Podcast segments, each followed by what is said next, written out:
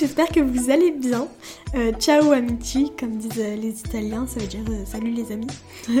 je vous retrouve du coup aujourd'hui pour un épisode sur le voyage solo, parce que si vous n'avez pas trop suivi ces derniers mois, je suis partie un mois solo en Italie. C'était un peu mon voyage de rêve, mais je vous invite à écouter les autres cartes postales pour en apprendre un petit peu plus sur ce fameux voyage. Mais en attendant, je voulais vous faire une sorte d'épisode récapitulatif pour vous parler de manière générale du voyage solo. Et euh, du coup, j'espère que ça vous plaira. C'est parfois difficile de trouver quelqu'un pour voyager. Il faut que ce soit une personne qui soit dispo, qui ait les fonds financiers nécessaires, qui ait les mêmes envies, la même vision du voyage que vous, et c'est pas toujours évident. Mais après, je vous avoue que pour ce voyage-là, je cherchais pas forcément quelqu'un pour voyager. Euh, je voulais vraiment le faire seule pour avoir une entière liberté et pour connaître ce sentiment. Et pour tout vous dire, j'en attendais beaucoup de ce voyage. Je voulais qu'il soit parfait. Mais en fait, la, perfection n'existe pas, et encore moins en voyage, tout simplement parce que c'est une découverte constante, ce qui signifie qu'on ne connaît pas l'environnement dans lequel on va être, donc on doit constamment s'adapter. Mais vous savez quoi? Même si dans ce voyage, il y avait des choses pas toujours à la hauteur de ce que je pensais, ce qui est normal, euh, je ne changerai rien et je peux même vous dire qu'il était parfait. Chaque moment, chaque rencontre, chaque découverte a été incroyable et hyper enrichissante. Avant ce voyage, euh, j'étais jamais vraiment partie seule plus de 3-4 jours. Et mais par contre, je suis habituée à passer des moments seuls, donc je savais que c'était un sentiment avec lequel j'aurais pas vraiment de problème. Et après tous les épisodes dans lesquels on mettait en avant le voyage solo euh, sur Évasion avec mes invités, euh, j'étais trop heureuse de pouvoir expérimenter ça à 100% par moi-même. Et beaucoup de personnes disent qu'en voyageant solo, euh, on fait constamment des rencontres, que limite on cherche la solitude à certains moments. Et je peux vous dire que c'est vrai. Et c'est assez incroyable la magie des rencontres quand on est seul. Par exemple, les premières rencontres que j'ai faites euh, lors de ce voyage sont à Rome, juste devant le Colisée. Euh, je recherchais ma direction euh, pour entrer dans cet énorme monument historique qui est, il faut l'avouer, assez impressionnant. Et du coup, j'ai demandé ma route à deux filles qui venaient de le demander à un vigile, parce qu'elle aussi a cherché comment rentrer. Et en fait, elles m'ont invité à les suivre. Du coup, on a commencé à discuter, à faire connaissance, et au final, on a fait la visite toutes les trois. Et on s'est euh, retrouvés le soir pour dîner, et euh, finalement, on a passé la fin du séjour ensemble jusqu'à ce qu'elles elles prennent leur prochain vol.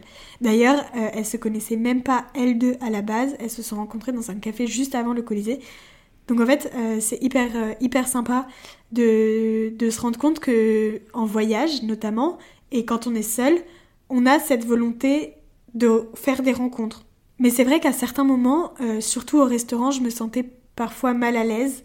Quand on réserve une table pour une personne, il arrive souvent que le restaurant vous place dans un petit coin au bout de la salle et du coup, ben, ça rend la chose encore plus étrange.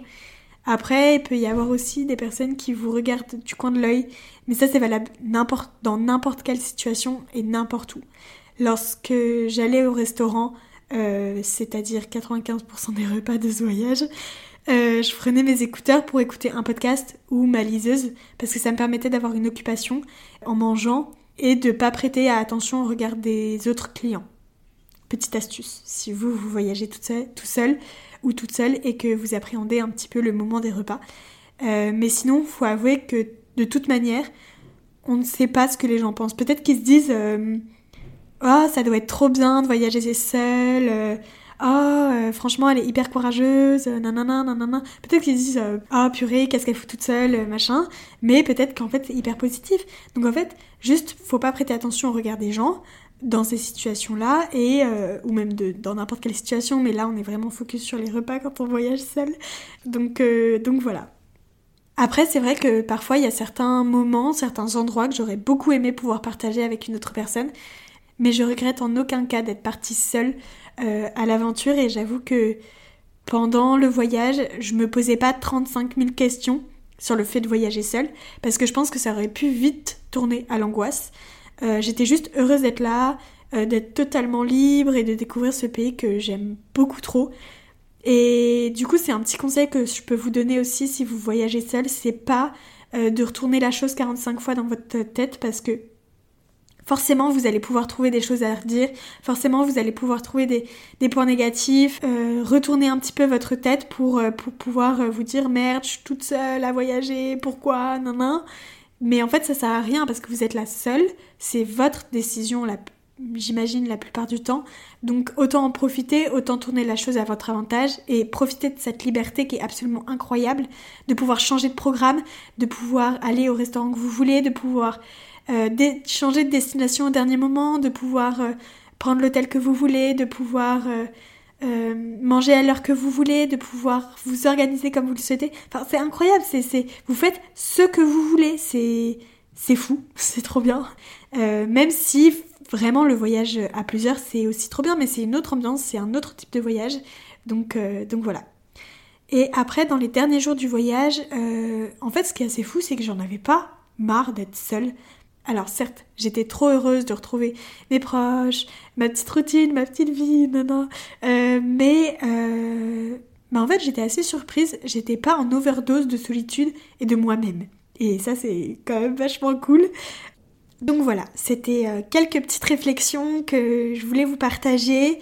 Dernière chose avant de clôturer cet épisode, je voulais vous parler d'un livre qui m'a beaucoup aidé euh, pour euh, organiser ce voyage en Italie. C'est L'Italie en train, édité par Hachette, et ça a été écrit par Lucie Tournebise, qui est l'autrice du blog L'Occhio di Lucci et en fait, dans ce livre-là, elle partage plein d'itinéraires, plein d'idées de villes à visiter en fonction de la région que vous voulez faire ou euh, même du nombre de jours que vous avez pour ce voyage. Elle donne plein de super idées. Donc euh, si vous prévoyez peut-être de faire un voyage euh, en Italie prochainement et que vous voulez bouger un petit peu et pas rester dans la même ville, bah, je vous recommande ce livre. Il est vraiment bien fait et il est, est rempli de bons conseils. Donc voilà, euh, j'espère que cette petite série de cartes postales en Italie vous aura plu. Et on se retrouve très vite pour euh, de nouveaux épisodes, peut-être des cartes postales, peut-être des interviews, je sais pas trop encore.